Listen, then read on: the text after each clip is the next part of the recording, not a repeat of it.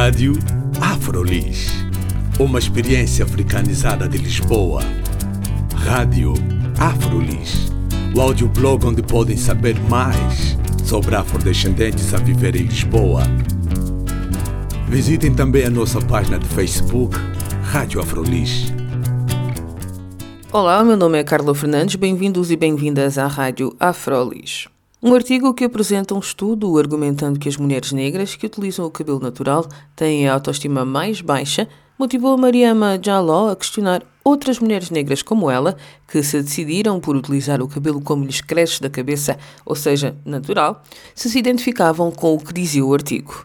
Mariama resolveu com um grupo de amigas do Brasil, Guiné-Bissau, Lisboa, Porto, Londres e outros lugares do mundo partilhar as suas histórias de modo a mostrar que elas ficaram com uma autoestima mais alta a partir do momento em que começaram a utilizar o cabelo natural, contrariando o artigo em questão. Poderão ler o artigo num link que disponibilizamos na página da Afrolis.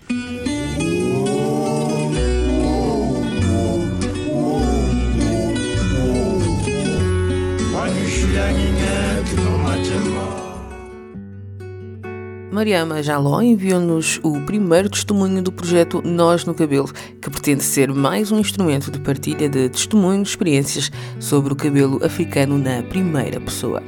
A Afrolis aloja o projeto Nós no Cabelo e todos os sábados será partilhado um testemunho de alguém das nossas comunidades sobre o significado do cabelo para si. Participem enviando o testemunho gravado em áudio, vídeo ou escrito para mary underscore csc.hotmail.com ou para cjg underscore 86 arroba hotmail.com.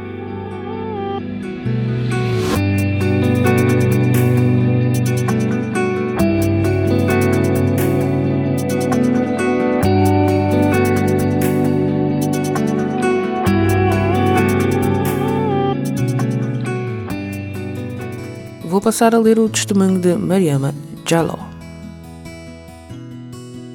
Olá, sou a Mariama. Tenho alguns anos de idade. Nunca fui uma pessoa de usar desfrizos no cabelo. A minha mãe nunca deixou, pois ela sempre dizia que eu tinha um bom cabelo e que o desfrizo iria acabar por estragá-lo. À medida que fui crescendo, desfrizar o cabelo passou a ser algo que não me chamava a atenção. Mas o engraçado é que eu gostava de esticá-lo. Achava que não era algo agressivo. Ainda me recordo do cheiro do cabelo queimado. Muitas vezes usava a minha carapinha natural, mas sentia-me intimidada com algo talvez devido a certos olhares e comentários que me faziam acreditar que devia cobrir o cabelo com tranças ou com a chapa de alisamento. Em fevereiro de 2013, após anos de hesitação, decidi encarar o Big Chop. Cortei o cabelo à rapaz. Inicialmente foi um choque, mas ao ver-me ao espelho senti-me livre, leve e linda. Após anos de agressões para com o meu cabelo, tentando domá-lo com ferro quente, ufa, que alívio! Em agosto de 2013, iniciei a minha caminhada com as rastas. No princípio, ouvi vários comentários negativos sobre a minha decisão, mas a minha cabeça já estava livre dessa escravidão mental.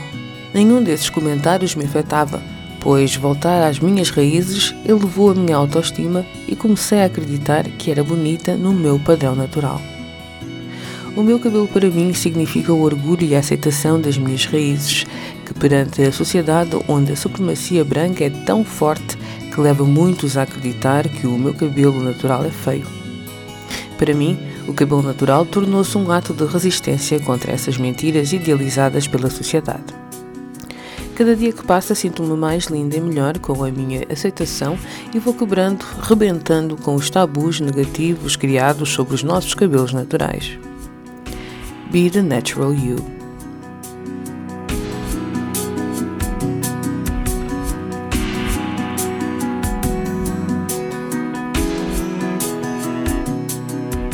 Maria Majaló com o primeiro testemunho do projeto Nós no Cabelo, que pretende ser mais um instrumento de partilha de testemunhos, experiências sobre o cabelo africano na primeira pessoa.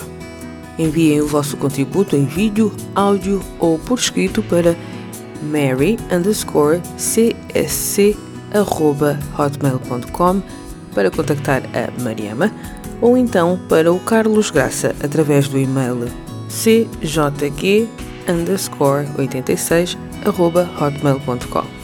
O meu nome é Carla Fernandes, até à próxima.